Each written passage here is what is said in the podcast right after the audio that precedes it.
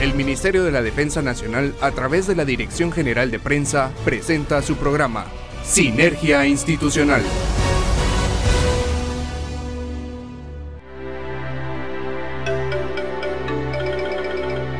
Buenas noches amigos Radio Escuchas, la mejor de las noches para cada uno de ustedes que sintonizan el 107.3 FM de TGW, La Voz de Guatemala, lugar donde todo comenzó en radio. Hoy 31 de enero le damos la más cordial bienvenida a su programa Sinergia Institucional. Le saluda el subteniente Juan Carlos Rosales y en compañía de Marisol Ruiz estamos dispuestos a traerles la mejor información. Marisol, buenas noches. Muy buenas noches, mi subteniente. Buenas noches, Guatemala. Es un gusto acompañarlos como cada martes desde la cabina de cristal Marta Bolaños de Prado en los estudios de TGW, La Voz de Guatemala. Les deseamos éxitos en todas sus actividades.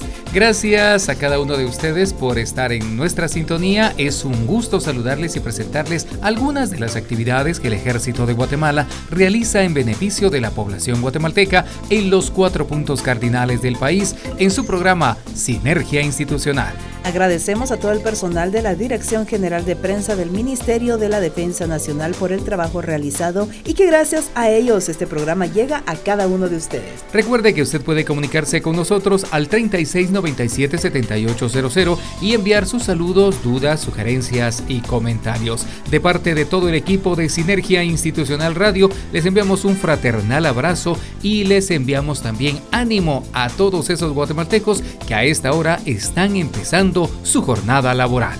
Enviamos un saludo muy especial para el personal militar que se encuentra en la Escuela Militar de Aviación y el Instituto Adolfo B. Hall de Oriente por sus respectivos aniversarios. Así que deseamos que sigan cumpliendo con sus misiones y que siempre pongan en alto la bandera de Guatemala. En esta media hora de Sinergia Institucional Radio, acompáñenos a través del 107.3 FM de TGW, La Voz de Guatemala. Bienvenidos. Bienvenidos. A continuación en su programa Sinergia Institucional, La Portada.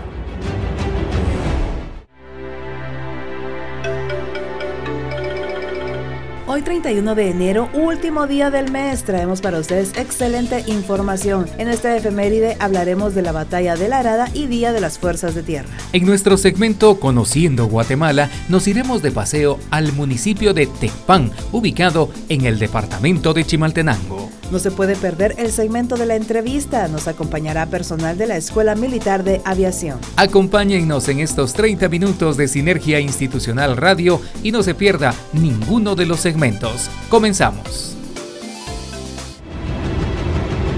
Conozca más de nuestra historia en nuestra efeméride.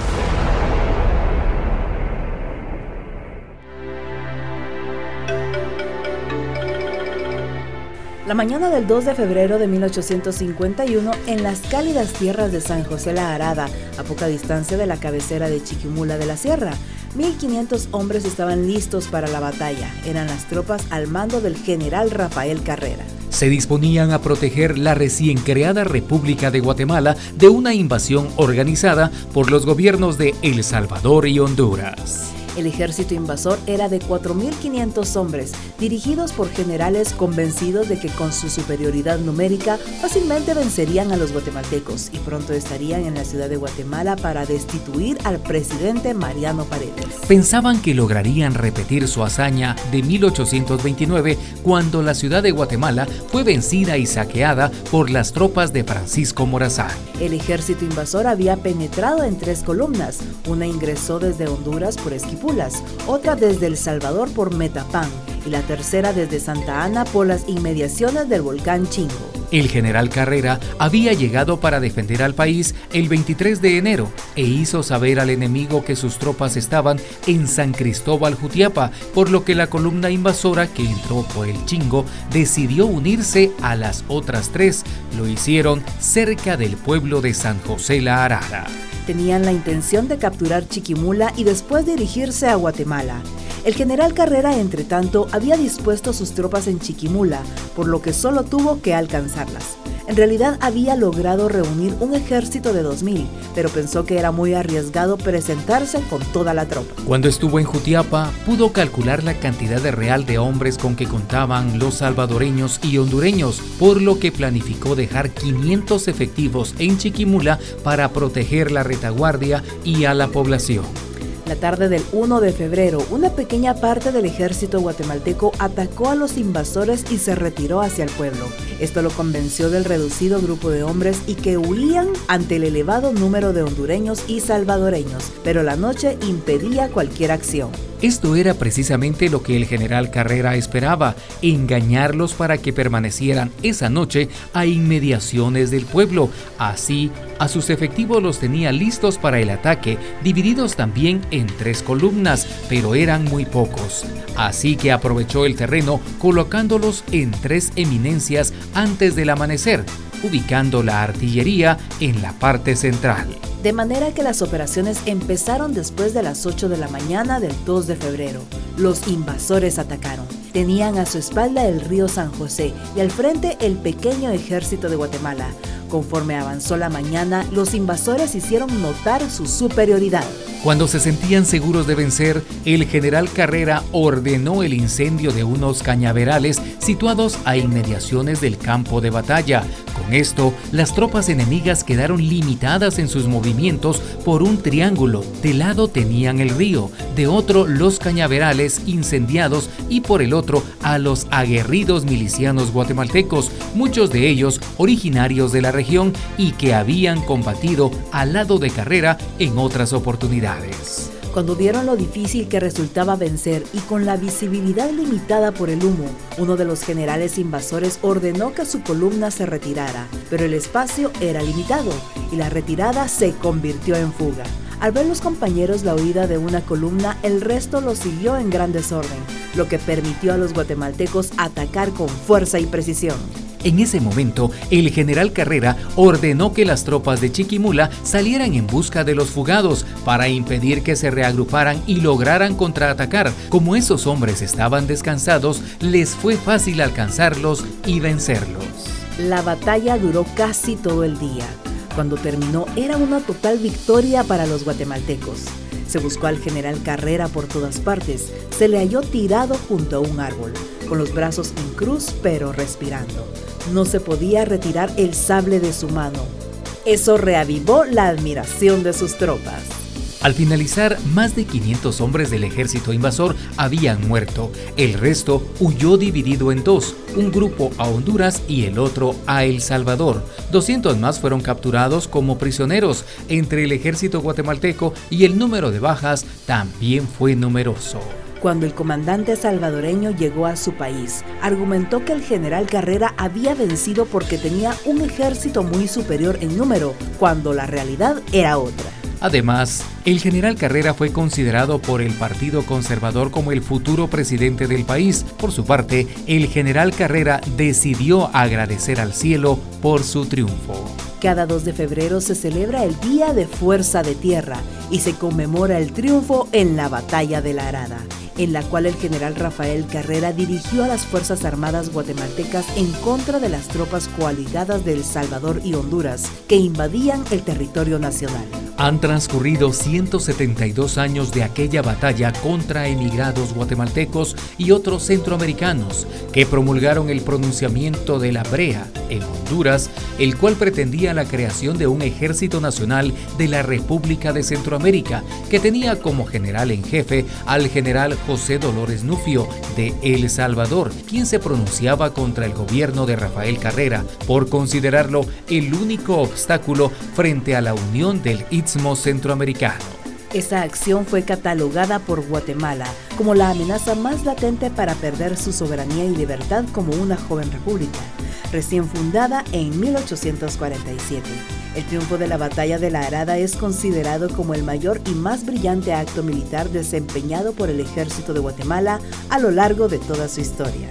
A raíz de ese acontecimiento histórico, el ejército de Guatemala celebra a la Fuerza de Tierra que fue protagonista en esta contienda, que fue integrada por unidades de infantería, caballería y artillería con el pasar del tiempo se han ido integrando otras especialidades como ingenieros y transmisiones para sumar esfuerzos y proveer defensa y seguridad. Es por ello que el Ministerio de la Defensa Nacional recuerda el triunfo en la batalla de la Arada y felicita a su vez a todos los hombres y mujeres de la Fuerza de Tierra en su día, exhortándolos a continuar siendo soldados firmes y leales a su nación.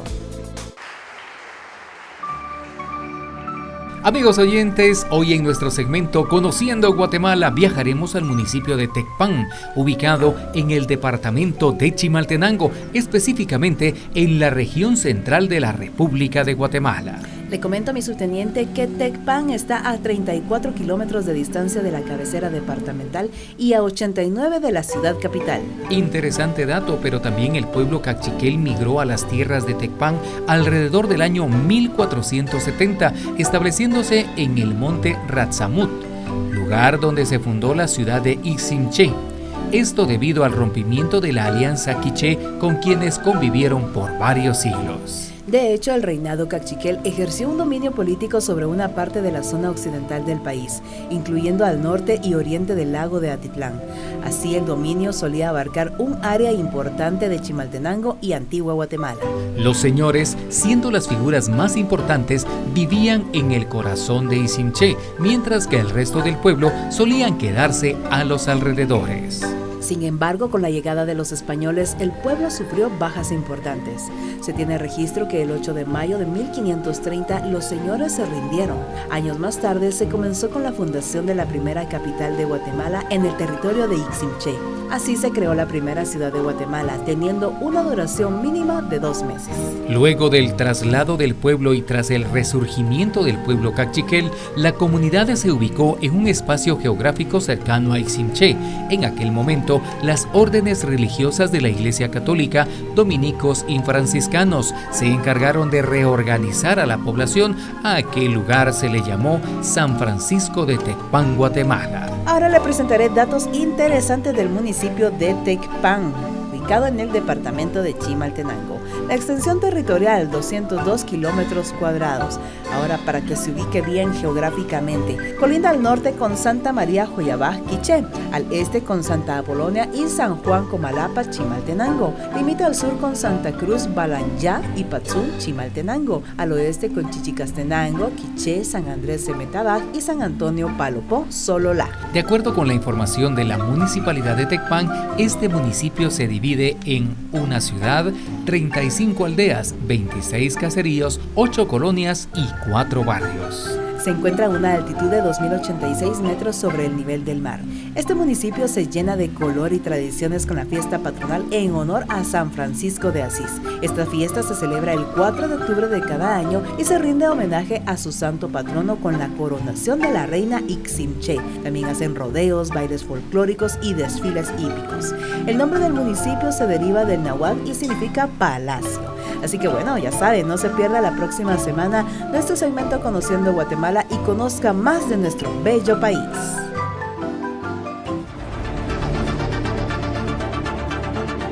Conozca el trabajo del ejército de Guatemala en la voz de los protagonistas, en la entrevista de hoy.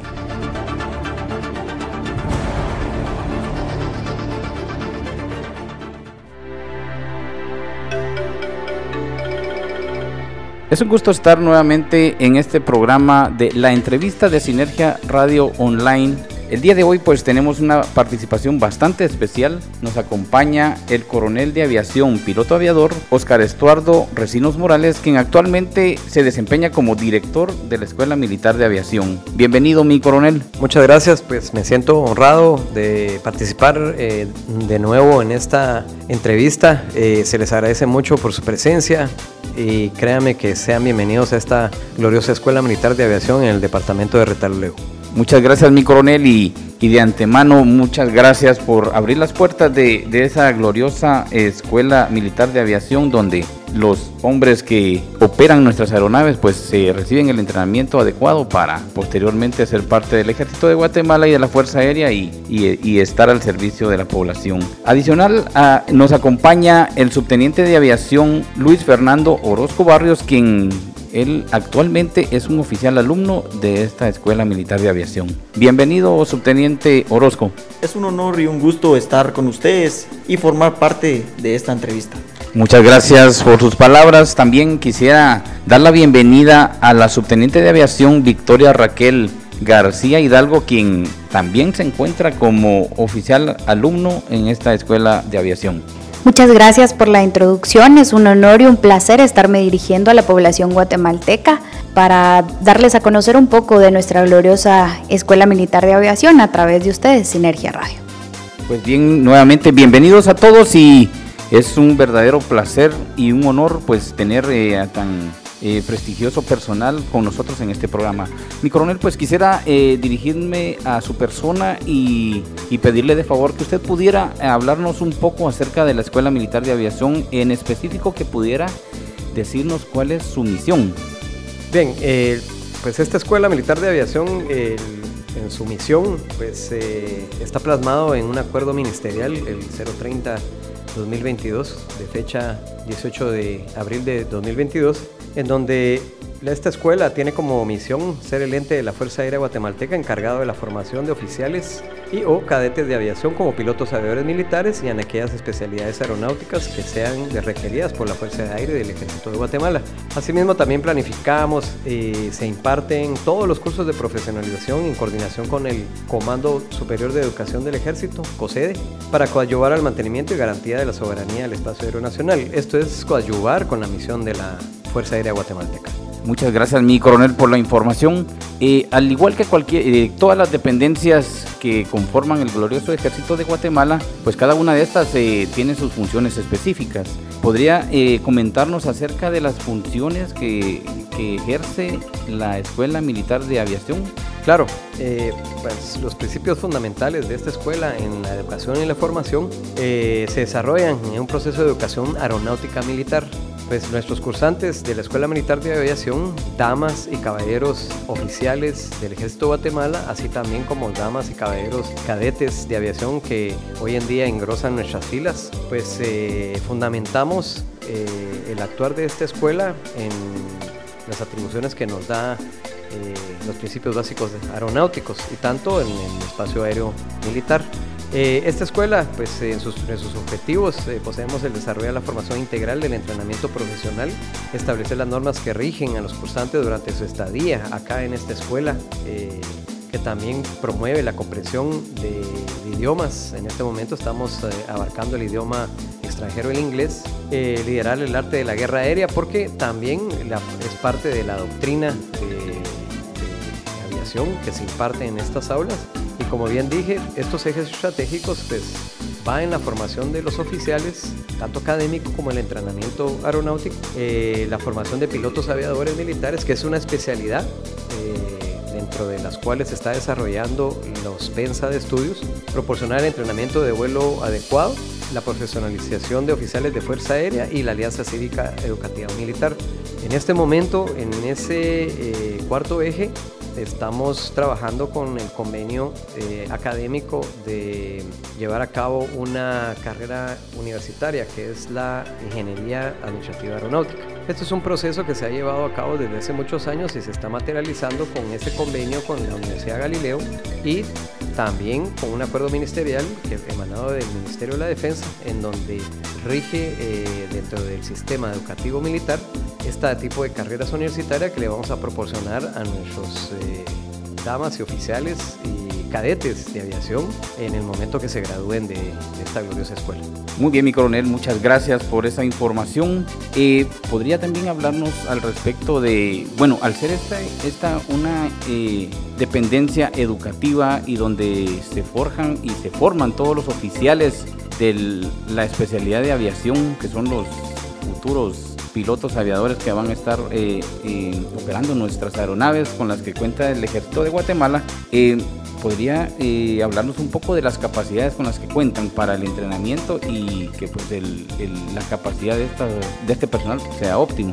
Nuestra escuela pues ha sufrido también cambios tecnológicos y en la transparencia del uso del presupuesto otorgado por el, Ministerio de la Defensa Nacional, eh, se lleva a cabo una planificación eh, tanto de corto, mediano y largo alcance, en donde se utilizan herramientas básicas eh, cómo eh, las aulas con su tecnología, internet, poseen sus ayudas de entrenamiento y los catedráticos o instructores utilizan este tipo de tecnología para dar, cumplir con, este pensum de estudios.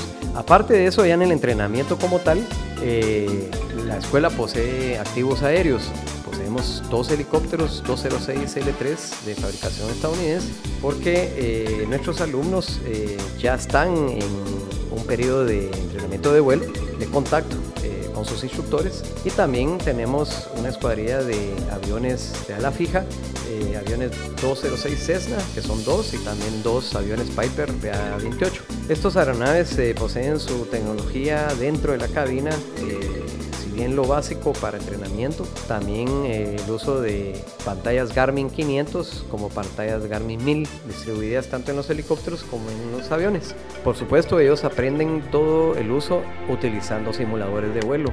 Estos dos simuladores de vuelo fue una adquisición en la cual eh, se está llevando eh, el máximo estándar a los oficiales alumnos que están en un periodo de instrucción con sus horas de simulación para después pasar a la línea de vuelo en un entrenamiento real.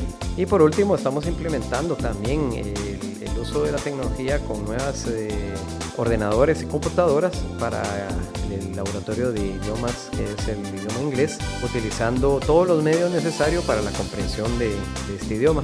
Hemos llevado a cabo también cursos de seguridad de vuelo, eh, que es básico para el entrenamiento, en los cuales los alumnos participan y también son diplomados en esta escuela.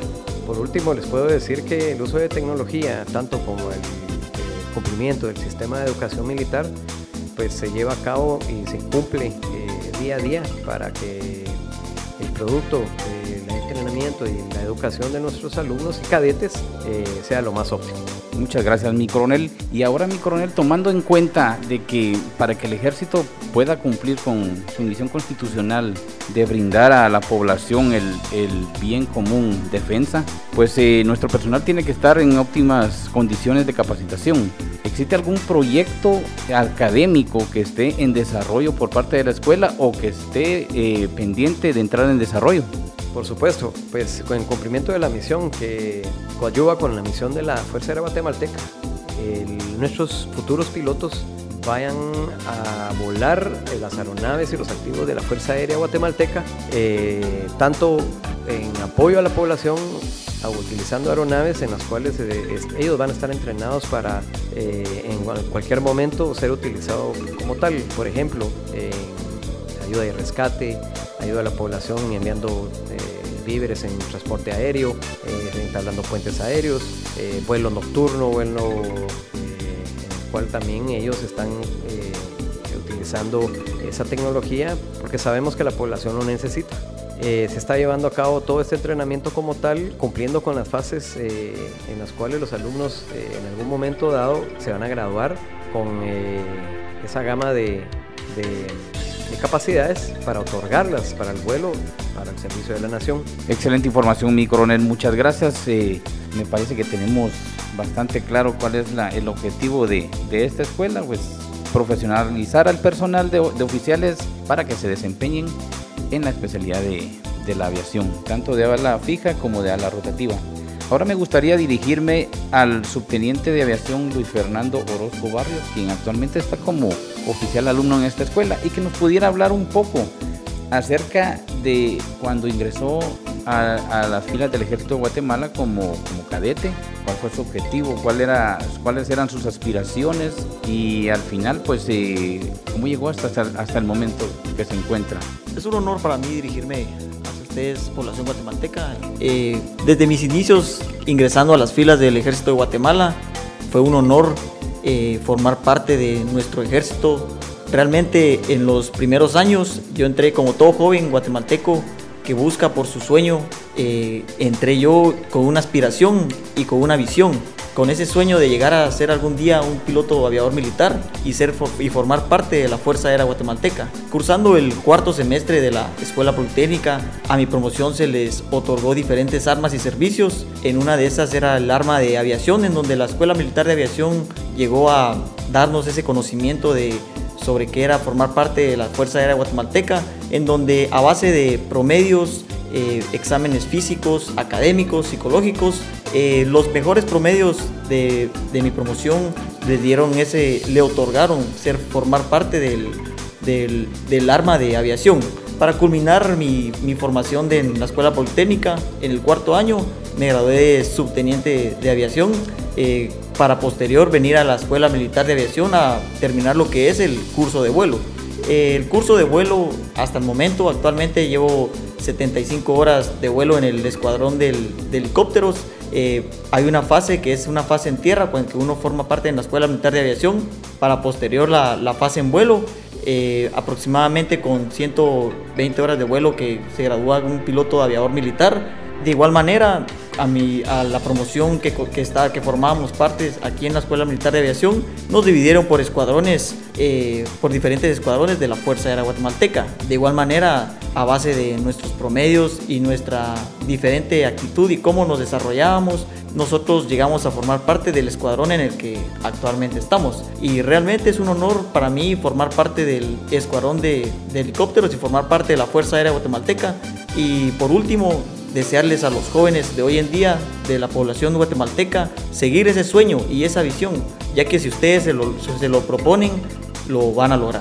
Gracias. Muchas gracias, subteniente Orozco. Excelente eh, su situación, pues saber que inició con un sueño y, lo está viviendo. Pues muchas felicidades y, felicidades a todas las personas que lo rodean, que, que, le tienen aprecio y que saben que está logrando ese sueño. Ahora quisiera yo eh, dirigirme a la subteniente de aviación Victoria Raquel García Hidalgo y que nos pudiera hablar un poco sobre su experiencia en el ámbito de la especialidad de la aviación hasta el momento que se encuentra ahora eh, estudiando en la Escuela Militar de Aviación. Muchas gracias por esta oportunidad. Pues cabe recalcar que yo fui y formé parte de las filas de la Escuela Politécnica. Al egresar de la Escuela Politécnica, pues me gradué con una especialidad de transmisiones o comunicaciones del Ejército de Guatemala. En mi primer año de graduada eh, hubo un proceso de selección para el arma de aviación para formar parte de la Fuerza Aérea Guatemalteca al cual pues eh, me sometí a diferentes exámenes académicos, eh, físicos y médicos, eh, donde un grupo pues fuimos seleccionados para formar parte de la Escuela Militar de Aviación. En el proceso de la formación de aviación y en el cambio de especialidad, nos dividieron por cursos de especialidades de la Fuerza Aérea, que nos dividieron en el curso de vuelo, que se dividió en pilotos de ala fija o avión, y pilotos de ala rotativa o helicópteros, al igual que la especialidad de mantenimiento. Eh, actualmente, pues el mando me dio la oportunidad y me concedió eh, de ser la primera alumna eh, mujer, mujer en el escuadrón de helicópteros, de lo cual me siento muy honrada, orgullosa y ha sido un placer, una experiencia única em, que pues formar de parte de este escuadrón de helicópteros y pues claro, también motivando a todos los jóvenes y jovencitas que nos escuchan, que si ellos tienen una visión, que la sigan para poder cumplir sus sueños. De igual manera, muchas felicidades, pues eh, están realizando pues algo que realmente les gusta y eso es eh, bastante difícil en estos tiempos, ¿verdad? Por las necesidades, pues este, los felicito mucho por, por esa situación. Para finalizar, mi coronel, pues eh, quisiera agradecerles una vez más por el tiempo que ustedes se han tomado para poder atender a esta, este programa. Sabemos de que su agenda pues es un poco apretada debido a la, a la, a la naturaleza de, de, su, de su empleo y de los eh, oficiales alumnos, pues que tienen que estar en constante entrenamiento. Quisiera, para finalizar, mi coronel, si usted pudiera eh, brindar unas palabras para el personal bajo su mando en el marco de los 45 años de aniversario que están, que, que se llevaron, que cumplieron y también que pudiera dirigir unas palabras hacia la población guatemalteca. Por supuesto, eh, como director de la Escuela Militar de Aviación me siento honrado de comandar esta gloriosa escuela en donde se imparten los conocimientos aeronáuticos y que año tras año pues, sigue volando, vuela por Guatemala. Eh, nuestro personal eh, que día con día trabaja eh, para beneficio del cumplimiento de la misión, pues me siento satisfecho y doy ese aplauso y, esa, y esa, ese saludo de agradecimiento tanto a los oficiales instructores, a los oficiales pues alumnos a los cadetes de aviación, al personal administrativo, especialistas, a nuestros aerotécnicos de mantenimiento aeronáutico y también a nuestro personal de apoyo de servicios. Esto eh, es un es un logro y me siento satisfecho de que esta escuela sigue volando. Les agradezco mucho por, por hacerme parte de la población guatemalteca, de dirigir estas palabras de agradecimiento por nuestro 45 aniversario eh, de fundación y también pues exhorto a la población que tenga la confianza de que estamos preparando a nuestros pilotos aviadores militares para surcar los cielos y en cualquier momento la ayuda que va a llegar va a llegar en el momento adecuado y también en los momentos tan difíciles como es en las calamidades en las cuales son decretadas en, en su momento y en ayuda a la población. Muchas gracias, se les agradece mucho por el espacio y quedo satisfecho de que esta escuela pues vuela por Guatemala.